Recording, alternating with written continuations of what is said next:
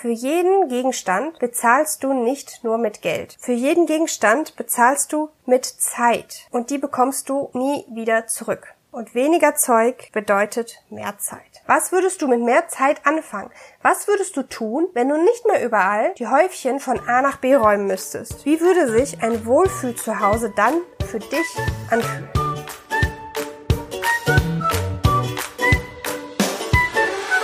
Hallo, ich bin Diana Schima, Host dieser Show und heiße dich herzlich willkommen zum Mami Ordnung Podcast, deinem Podcast für Tipps und Ideen, mit denen du deinen Haushalt schneller und leichter wuppst.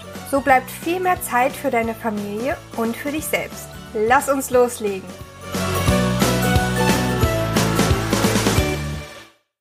Ich freue mich riesig, dass du auch heute wieder in den Podcast hineinhörst. Mache gerne einen Screenshot von der aktuellen Episode, die du jetzt gerade hörst, und teile ihn in deiner Instagram Story. Wenn du mich dabei verlinkst, schaue ich super gern auf deinem Profil vorbei und teile das dann auch. In dieser Episode möchte ich mit dir über das Thema Ausmisten sprechen. Du erfährst heute, warum Ausmisten oder Entrümpeln der allererste Schritt zu einem ordentlichen Wohlfühl zu Hause ist.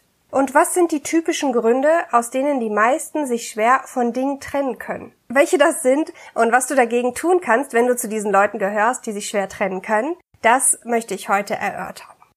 Bevor wir anfangen, will ich nochmal einen kleinen Disclaimer vorwegschicken. Wenn ich von wegschmeißen oder wegtun oder das kann wegspreche, dann meine ich damit nicht immer, dass die Dinge tatsächlich in der Tonne landen müssen. Es gibt ganz wunderbare Wege, gut erhaltene Gegenstände zu spenden oder abzugeben. Das werde ich in dieser Episode aber nicht besonders tief behandeln. Ich werde es ansprechen am Ende, aber nicht sehr detailliert. Wenn dich das Thema aber interessiert, dann lass mir sehr gern eine Nachricht da, entweder bei Instagram oder über meinen Blog, da findest du meine E-Mail-Adresse und ich mache eine Folge darüber, wohin du ausgemistete Sachen geben kannst, welche Stellen es gibt, wer sich darüber freut und wer eher nicht. Okay, also los geht's. Stell dir mal dein Zuhause besonders unordentlich vor. Wie sieht dein Wohnzimmer aus, wenn du nicht aufgeräumt hast? Und jetzt guck mal genauer hin, vor deinem geistigen Auge vielleicht. Warum ist es so unordentlich? Meistens dann, wenn zu viel Zeug irgendwo rumliegt. Überall, nur nicht dort, wo es hingehört. Vielleicht kennst du es ja auch von dir selber, dass du bestimmte Sachen auch immer von A nach B räumst. Und trotzdem fliegen sie gefühlt überall herum. Vielleicht kommst du auch gar nicht hinterher mit dem ganzen Aufräumen, weil du einfach nicht weißt, wohin damit. Und hier sind wir schon beim Problem angekommen. Du hast wahrscheinlich zu viel Zeug. Durchschnittlich, habe ich gegoogelt, besitzt jeder Europäer etwa 10.000 Sachen in seinem Zuhause. In den USA sind es noch mehr. Hier zählen nicht nur die Möbel und die Klamotten mit rein, sondern auch die vermeintlichen Kleinigkeiten, Kugelschreiber, Zahnpasta und solche Dinge. Weißt du, wie viele Dinge du besitzt?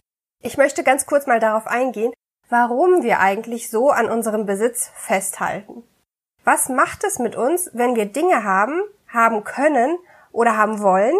Und warum fällt es den meisten so schwer, sie wieder loszulassen? Gibt es Tipps, wie dir das leichter fallen kann? Ich sage jetzt schon mal, ja, die gibt es, aber dazu gleich später mehr.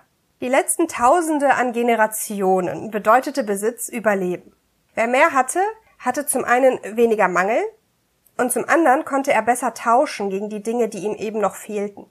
Erst seit ungefähr zwei oder drei Generationen leben wir in der sogenannten Überflussgesellschaft, im Wohlstand, zumindest in unseren Breitengraden. Es gibt immer Bereiche auf der Welt, da sieht das Ganze komplett anders aus, aber ich spreche jetzt von unseren Lebensbereichen. Und es war noch nie so einfach wie heute, sich etwas zu kaufen. Was ich heute will, ist morgen via Overnight Express schon da. Das Geld wird vom Konto abgebucht, ich muss nur einen einzigen Klick tätigen und zack, habe ich alles, was ich will. Und so türmen sich Klamotten, Deko, Haushaltsgeräte und alles Mögliche. Gleichzeitig wollen wir die Sachen aber auch nicht wieder hergeben. Was sind die Gründe dafür? Da kenne ich die fünf ganz typischen Gründe.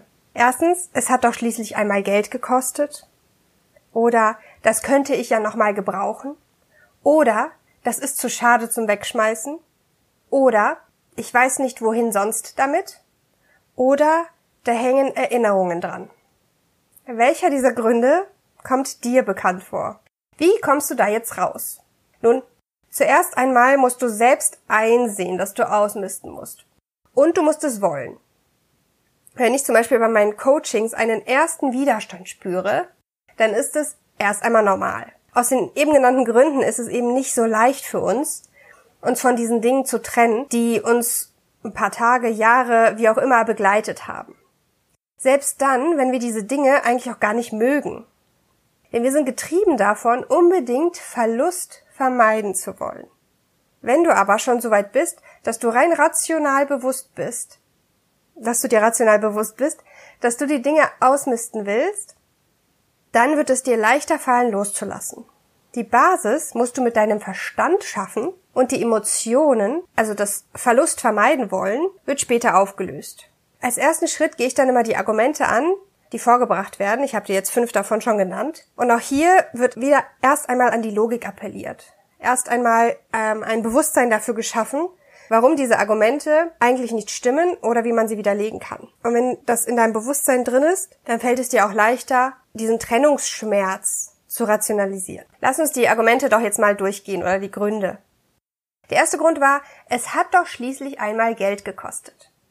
Ganz nach den Lehren von Marie Kondo und ihrer KonMari-Methode, nach der ich meine eigene Wohnung damals ausgemistet habe und äh, grundsätzlich auch noch dieser Methode im Bereich Ausmisten arbeite, darfst du dir hier erst einmal bewusst machen, dass der Gegenstand mit dem Kauf schon seinen Zweck erfüllt hat. Du hast dir diesen Gegenstand gegönnt und ihn genutzt, tust es aber aus welchen Gründen auch immer nicht mehr.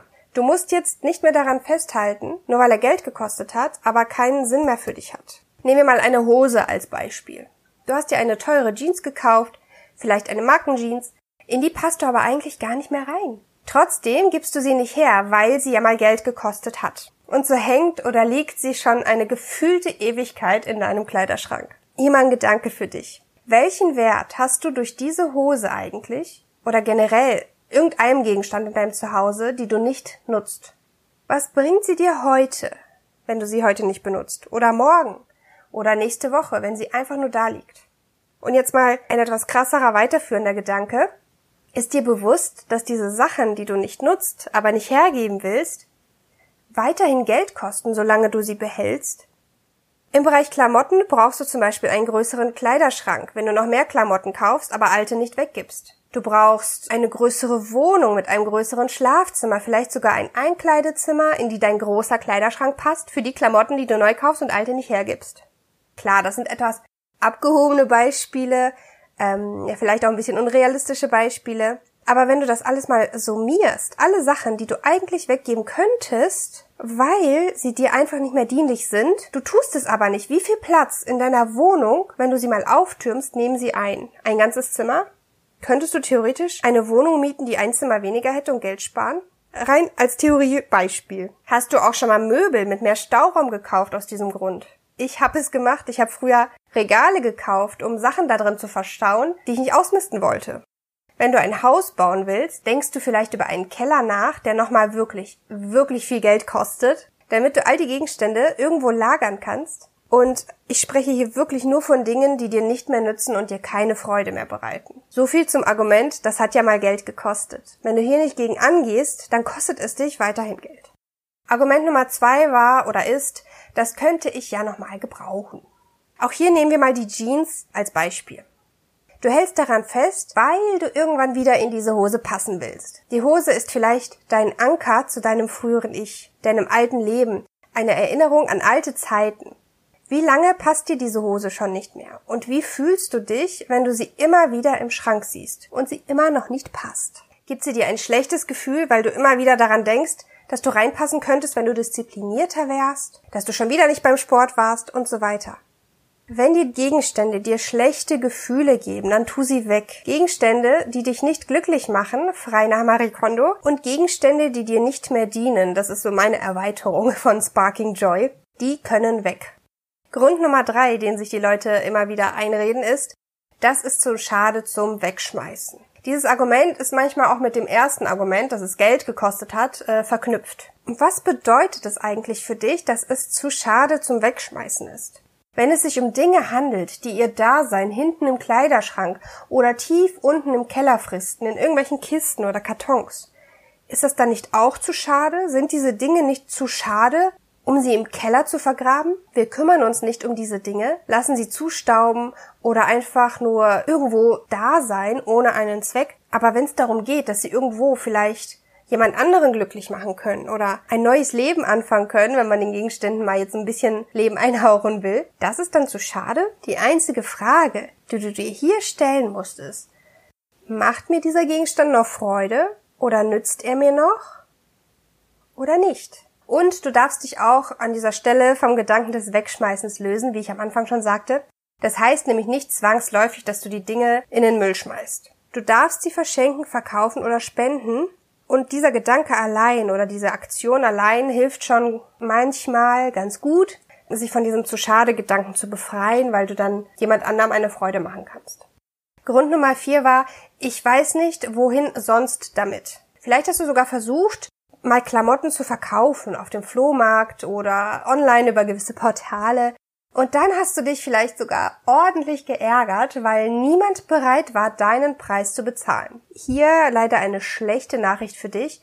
Die Dinge haben nicht mehr den Wert, den du ihnen geben würdest. Das ist auch als der Endowment-Effekt bekannt. Du überschätzt den Wert der Gegenstände, weil sie dir gehören. Deinen eigenen Besitz setzt du immer wertvoller an, als er eigentlich objektiv ist. Oder als äh, andere ihn sehen würden. Du kannst natürlich weiterhin versuchen, die Dinge zu verkaufen. Nur dann erwarte bitte nicht, dass du den Preis bekommst, den du mal bezahlt hast und ganz, ganz selten auch nur die Hälfte davon. Vielleicht würde es dich aber viel entspannter machen, wenn du die Sachen spendest. Auch dann, wenn sie mal Geld gekostet haben. Denn du hast die Dinge ja gekauft, um sie zu benutzen und nicht um sie später wieder zu Geld zu machen, in den meisten Fällen zumindest. Ich muss gestehen, dass ich selbst nur ganz, ganz selten versuche, ausgemistete Sachen zu verkaufen. Wie gut erhalten sie auch sein mögen. Je nach Portal musst du dich nämlich mit unnötigen Diskussionen, Verhandlungen, ja, herumschlagen, was absolut schlechte Laune macht und kein Stück weiterbringt. Daher bin ich äh, persönlich zum Spenden oder Verschenken übergegangen, aber auch hier wirklich nur die guten Sachen. Niemand will Müll, um es mal ganz übertrieben zu sagen, geschenkt bekommen. Also zum Beispiel kaputte Kleidung, angelaufene Haushaltssachen, Geräte mit Wackelkontakt, die sonst ja noch ganz gut aussehen. Äh, sowas will niemand mehr. Sowas schmeißt lieber weg. Grund Nummer 5, der es vielen schwer macht, richtig auszumisten, ist, da hängen Erinnerungen dran. Und ich muss sagen, dieses Argument ist auch eines der härtesten, die es zu knacken gilt. Erinnerungen sind nämlich super eng mit Emotionen verknüpft. Emotionen, die wir uns erst in unser Bewusstsein holen. Und die aufzulösen mit einfach rationalen Argumenten, das ist fast unmöglich. Was relativ gut funktioniert, sind Alternativen. Brauchst du ausgerechnet diesen Gegenstand, der vielleicht enorm viel Platz wegnimmt, oder könntest du daraus etwas machen, was weniger Platz wegnimmt? Als Beispiel möchte ich hier mal die Kunst der Kinder aufgreifen. Jede Mama fragt sich, was, was mache ich mit den Kunstwerken der lieben Kleine? Selbst ein ganz simpler Strich mit einem Buntstift oder eine ganz objektiv, neutral betrachtet Krakelei mit irgendeinem Kugelschreiber stellt für viele Mamas Kunst dar. Und für die Kinder sowieso. Und so werden die Bilder fleißig am Kühlschrank angepinnt, mit Magneten dran gemacht oder sie fliegen in irgendwelchen Schubladen durch die Gegend. Nachschub kommt auch noch regelmäßig aus dem Kindergarten, weil die da ja auch irgendwas Tolles basteln, malen und was auch immer. Hier mal zwei Lösungsansätze. Da musst du dir vielleicht das passende rauspicken. Idee Nummer eins. Im Kindergarten wird es schon vorgemacht und du kannst es nachmachen, die Bilder in einem Ordner sammeln. Wenn es immer die gleiche oder ähnliche Größe der Zettel ist, A4 zum Beispiel, ist das ganz einfach gelocht und im Ordner abgeheftet. Aber damit hätten wir den Kram, ich meine natürlich die Kunst, nur organisiert und nicht ausgemistet. Daher Idee Nummer zwei, mache ein Foto vom Kunstwerk und mache später einen Ordner oder ein Fotobuch daraus. Der Vorteil ist, dass die Größe unerheblich ist. Egal ob es jetzt ein A3-Bild ist oder ein A5-Bild. Du kannst es viel kompakter zusammenpacken. Du machst einfach ein Foto davon und kannst auf eine Seite zwei oder drei Bilder packen. Ein weiterer Vorteil ist, mit der Zeit nimmt die emotionale Betrachtung der Bilder ab und du sortierst sie nochmal, bevor sie wirklich in den Druck gehen. Achso, und Vorteil Nummer drei, du kannst so auch mit Kunstverfahren, die nicht nur gemalt ist, aus simplem Papier besteht, sondern zum Beispiel gebastelte Tonschalen oder Marienkäfer aus Wolle darstellen sollen. Die Sache ist die, worum geht es eigentlich bei diesen Dingen? Geht es dir wirklich um dieses Stück Papier, auf dem ein bunter Strich drauf ist? Oder geht es dir um den Stolz, dass das Kind etwas gemalt hat? um die Freude, dass dein Kind ein Muttertagsgeschenk in der Kita gebastelt hat. Und wird diese Freude weniger, wenn du nur in Anführungszeichen ein Foto vom Geschenk hast? Wenn das so ist, dann hindert dich niemand daran, es zu behalten und gerade nicht auszumisten. Erinner dich nochmal, es geht wirklich nur um Dinge, die dir keine Freude machen. Du musst dich nicht zwangsläufig von allen Dingen in deinem Leben trennen. Selbst der Minimalismus geht nicht davon aus. Also der Minimalismus beschreibt nicht den Zustand, möglichst nichts zu besitzen, sondern nur das zu besitzen, was dir Freude macht, was dich glücklich macht und dir dienlich ist. Aber du musst gar kein Minimalist sein. Es geht ja einfach nur darum, die Dinge wegzutun, weg aus deinem Zuhause, aus deinem Wohlfühlzuhause, aus deinem Leben, die dich belasten. Und ganz willkommen sind dann natürlich die Dinge, die dir Freude machen. Und wenn das diese bunte Tonschale aus dem Kindergarten ist, dann behalt sie.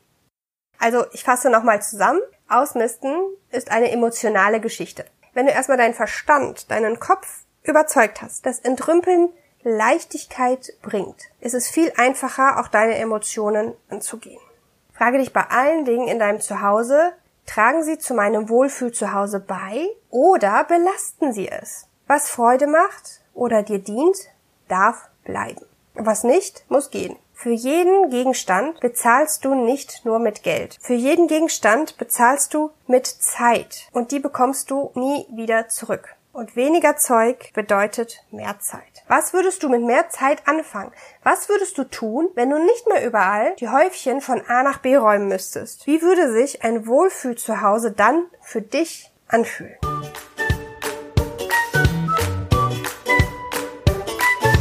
Ich danke dir von Herzen, dass du mir deine Zeit geschenkt und die Podcast-Folge angehört hast. Wenn sie dir gefallen hat, freue ich mich riesig über eine gute Bewertung bei iTunes von dir. Ich wünsche dir einen ganz wundervollen Tag und wir hören uns in der nächsten Episode wieder. Bis dahin besuche mich gerne auf Instagram unter Mami schafft Ordnung und lass mich wissen, wie dir die Podcast-Folge gefällt. Alles Liebe für dich!